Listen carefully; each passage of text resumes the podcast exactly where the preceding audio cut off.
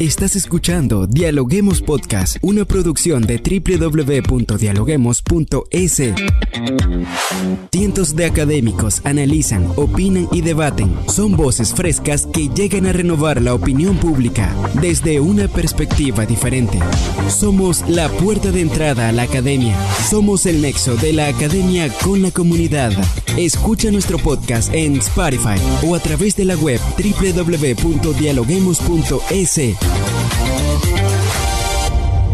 A continuación, Rangira Briseño debate junto a expertos, académicos y estudiantes los temas más curiosos del planeta. Hola, ¿qué tal amigos? Como siempre les damos la bienvenida a un nuevo episodio de podcast a través de la www.dialoguemos.es. Soy Rangira Briseño y ya estoy lista para iniciar un nuevo episodio. La destitución de Pedro Castillo como presidente del Perú y su reemplazo por Dina Boluarte confirman el rasgo alegórico de que el país incaico de América del Sur es un volcán político en constante actividad. El país andino ha visto pasar por la Casa de Pizarro, sede del Ejecutivo del país, a siete presidentes en los últimos años. ¿Cuáles son los desafíos? Hoy lo analizamos en Dialoguemos Podcast. Bien amigos, y para hablar de este tema se encuentra con nosotros Manuel Montero, él es docente de la Universidad Casa Grande. ¿Cómo estás Manuel? Bienvenido a nuestro episodio de podcast como siempre. Saludos con todos los oyentes y muchas gracias por la invitación. Manuel, para iniciar esta entrevista colocamos en contexto a nuestra audiencia. El Perú está viviendo un clima de incertidumbre tras el breve golpe de Estado que llevó a cabo Pedro Castillo y que terminó con su detención y encierro en prisión. Ahora la batuta está en manos de su vice y sucesora, la actual mandataria Dina Boluarte, quien se encuentra a cargo de este país que se hunde desde años en una profunda crisis institucional. Ahora Diana Boluarte se convierte en la primera presidenta de la historia del Perú, pero también en el sexto jefe de Estado peruano desde el 2018. ¿Qué hace a Perú tan ingobernable? Perú ha caído en una inestabilidad política por la polarización de su población hacia las tendencias de izquierda y derecha, siendo los gobiernos de centro los que han tenido que negociar con las diversas mayorías para mantenerse en el poder.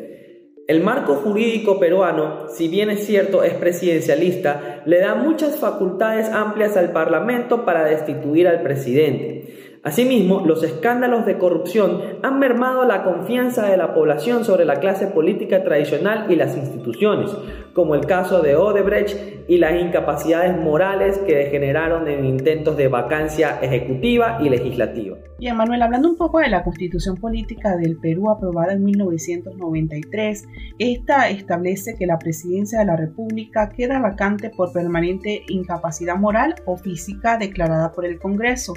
Ocurrió con Castillo, le pasó a Vizcarra en el 2020 y también cuando Alberto Fujimori huyó al Japón en el 2000. El sentido original de la vacancia se ha desvirtuado. ¿Qué nos puede decir?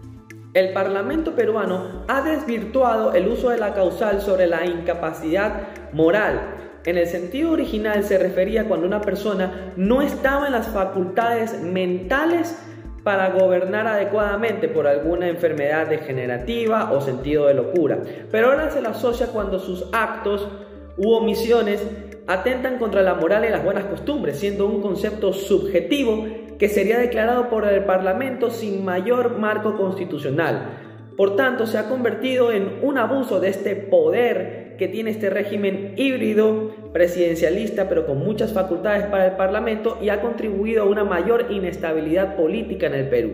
Bien, Manuel, como lo comentaba en un principio, el país andino ha visto pasar por la Casa de Pizarro, sede actual del Ejecutivo del país, a siete presidentes en los últimos años. Quisiéramos saber, desde su visión, cuáles son las diferencias entre el golpe de Estado de Pedro Castillo con el de Alberto Fujimori. ¿Qué nos puede decir? El golpe de Estado de Alberto Fujimori en 1992 tiene sus similitudes y diferencias con el caso de Pedro Castillo en 2022.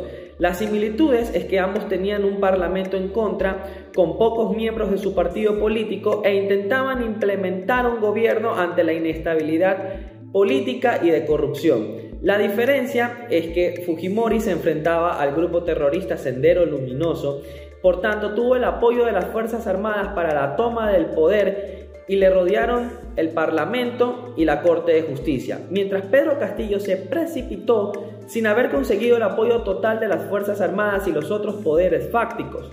Por lo tanto, no pudo trasladar del papel a las calles todas las facultades constitucionales que se había arrogado.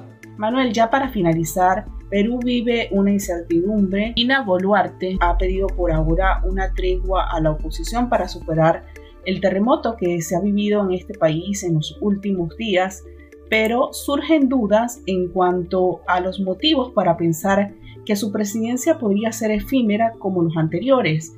¿Qué puede pasar entonces entre Diana Boluarte y el Congreso? La nueva presidenta del Perú, Dina Boluarte, asume el poder en una posición débil, por lo cual convocó a una tregua a los principales actores políticos para calmar la situación de inestabilidad. Constitucionalmente no estaría facultada para convocar elecciones anticipadas, sino que tendría que propugnar una reforma constitucional para que le dé al presidente de la República esta facultad, ya que la sucesión presidencial en el Perú es cae el presidente, primer vicepresidente, segundo vicepresidente, presidente del Parlamento.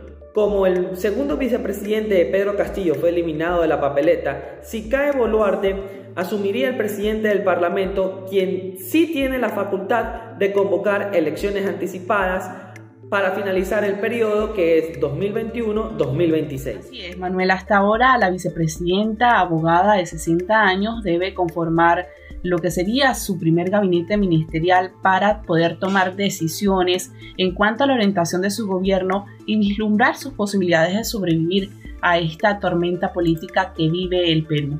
Mientras tanto, los primeros desafíos de la nueva presidenta se centran en conformar su gabinete, consolidar una tregua con la oposición y sembrar estabilidad en este país andino.